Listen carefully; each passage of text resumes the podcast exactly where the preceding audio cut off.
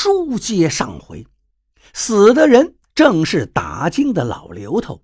昨天晚上，孙宇让老刘头寸步不离地看守石棺。孙宇赶到后厢房一看，石棺竟然已经被撬开，老刘头被捆了起来。恐怖的是，他的身子已经腐烂肿胀成了一个大圆球，口鼻之中还一个劲儿地往外淌着腥臭的黑水。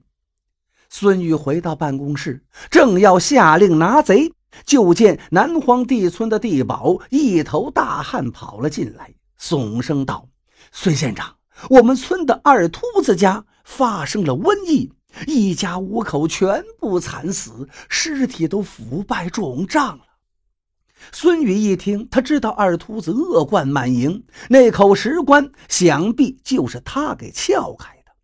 就在此时。桌上的电话铃响了，打电话来的正是他的儿子孙世阳。孙世阳的医院一大早收治了几个身患瘟疫的乡民，他打电话就是要告诉父亲一定要多加小心。孙世阳现在正领着手下几名医生和护士赶往南荒地村的现场灭疫消毒。孙宇急忙派县政府的办案人员带着仵作。跟着那个地保直奔南荒地村，抢先一步收尸去。真要是瘟疫把孙世阳给传染了，他可就没儿子了。中午时分，孙世阳跟着县政府的办案人等回来了。他告诉父亲，虽然用西洋药水给二秃子家消了毒，但现在又有多名到二秃子家看热闹的村民也发病了。